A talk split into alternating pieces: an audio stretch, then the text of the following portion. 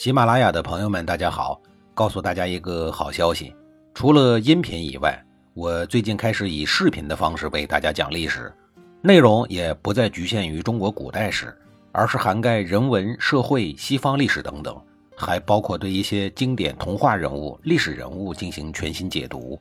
欢迎大家在微信视频号里搜索“志明侃历史”，同志的志，光明的明，调侃的侃，历史故事的历史，我在视频里等你。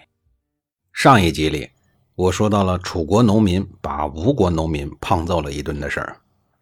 按照这个逻辑，顶多是吴国那家人纠结更多的人打回去。可是没想到，这个吴国男人因为伤势过重，第二天就死了。这一下就变成了人命官司。吴国的百姓就告到了当地的父母官悲凉的行政长官那儿。无巧不巧的是，死了的这位吴国男人。还是这位行政长官的亲戚，这一下麻烦就大了。本来吴楚两国就因为王族纠缠不清的问题，关系紧张的很。这一下变成了楚国人越过国界打死了吴国人，加上又是自己的亲戚，悲凉的长官一看机会难得，立刻发兵偷袭了楚国的钟离城，并一举得手了。得民间纠纷变成了边境战事，急报送到了楚国国都。楚平王大怒不已，立刻派出大军出击，攻灭了吴国的北凉城。吴国此时正是强盛之时，还有号称战神的公子光，哪能咽得下这口气呀？立刻让公子光带吴军杀了过去。吴国不但收复了北凉，还接连打下了楚国的钟离和居巢，兵锋直指郢都。楚国朝野震动了，只得全国备战。还好，就在这个时候。吴国被楚国扶持的越国在背后给捅了一刀，公子光不得不撤兵。撤兵只是暂时的，后续这两个国家的战争几乎就没有停止过，一直就这么打来打去的。两国也是互有胜负，打累了就歇，歇好了就打，纠缠不清。但是随着伍子胥和军神孙武的到来，吴国不断的强大，这种僵持的局面随即被打破了。楚国人的厄运来临了，因为就在这个时候，一直在吴国韬光养晦的伍子胥，终于遇到了第一个贵人——吴国的公子光。经过他的推荐，伍子胥受到了吴王僚的关注，自此便走上了仕途的快车道。公子光是吴王朱凡的儿子，朱凡临死之前并没有想着把王位留给自己的儿子，而是留下了遗言，要把王位传给二弟于忌。想在自己的弟弟之间依次相传，直到将国家传给四弟季札的手中才肯罢休，以满足父亲吴王寿梦的遗愿。那么季札到底是谁呢？以至于他的父亲、三个哥哥都想方设法的要把国君宝座让给他。这还得从他的父亲吴王寿梦开始说起。吴国的周边都是蛮夷，因此吴国与周王朝几乎没有什么往来。更多的是不断的和周边的蛮夷国家进行交战。到了春秋时期，吴国的疆界已经非常大了，基本上占据了江苏的大部分地区、安徽和浙江的小部分地区，成为了一个东方大国。国家强大了，想法就多了，就像土包子兜里有了钱，就总想着去上流社会去混一混一样。转眼间到了晋景公十五年。也就是公元前五八五年，这个时候晋国正好是栾书执政。这一年，吴国的君位传到了寿梦这一届。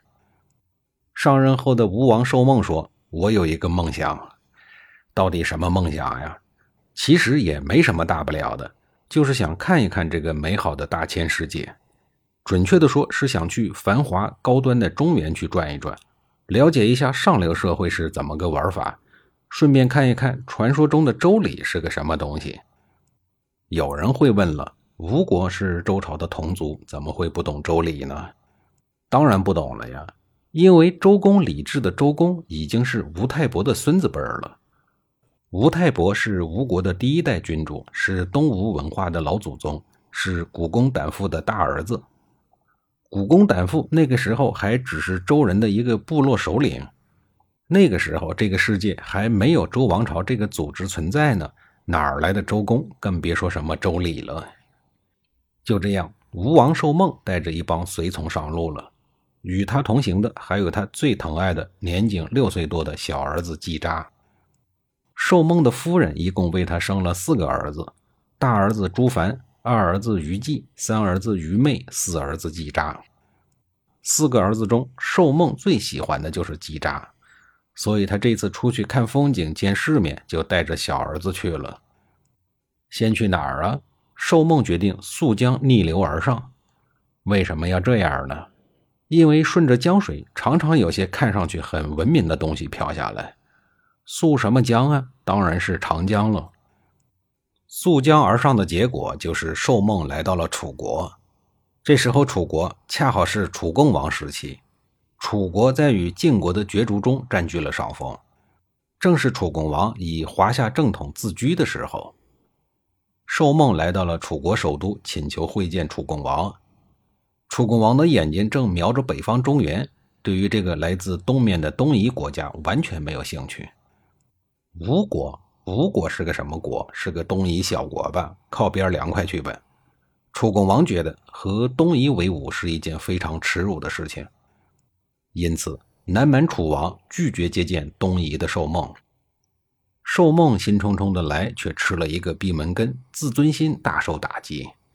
气得吴王寿梦大骂了起来：“狗皮倒灶的玩意儿，你还瞧不起我？老子我还瞧不起你呢！”幸亏这楚国人听不懂水软风轻的吴国方言。离开了楚国，吴王寿梦决定向北走，于是，一行人来到了洛阳。到了这里，受到的待遇又不一样了。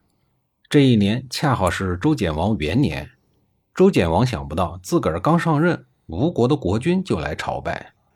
虽然是几百年没打过交道的亲戚，可越是这样的亲戚就越难得，不是？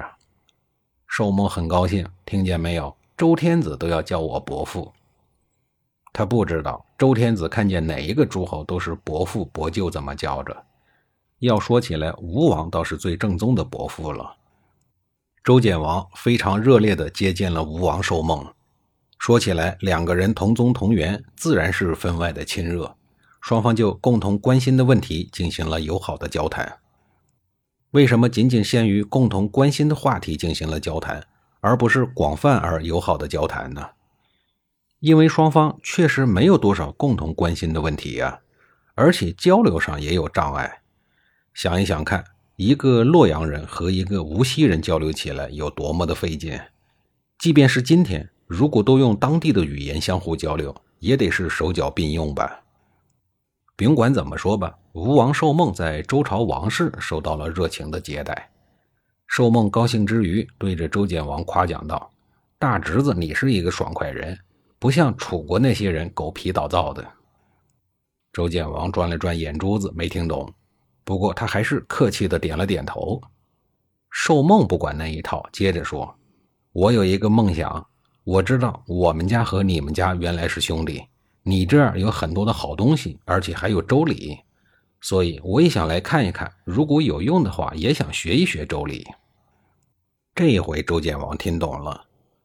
按理说，这年头有人愿意来学周礼，周简王应该非常的高兴才对。事实上，他确实也有些高兴。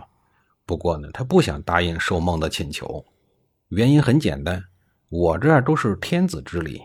要是给你这个蛮夷国家给学去了，到处乱用，那岂不是闹出笑话来了？再者说了，交给他们天子之礼，不就等于承认他们也是王了吗？于是周简王有小心思了。下一集里，我再给您详细的讲述。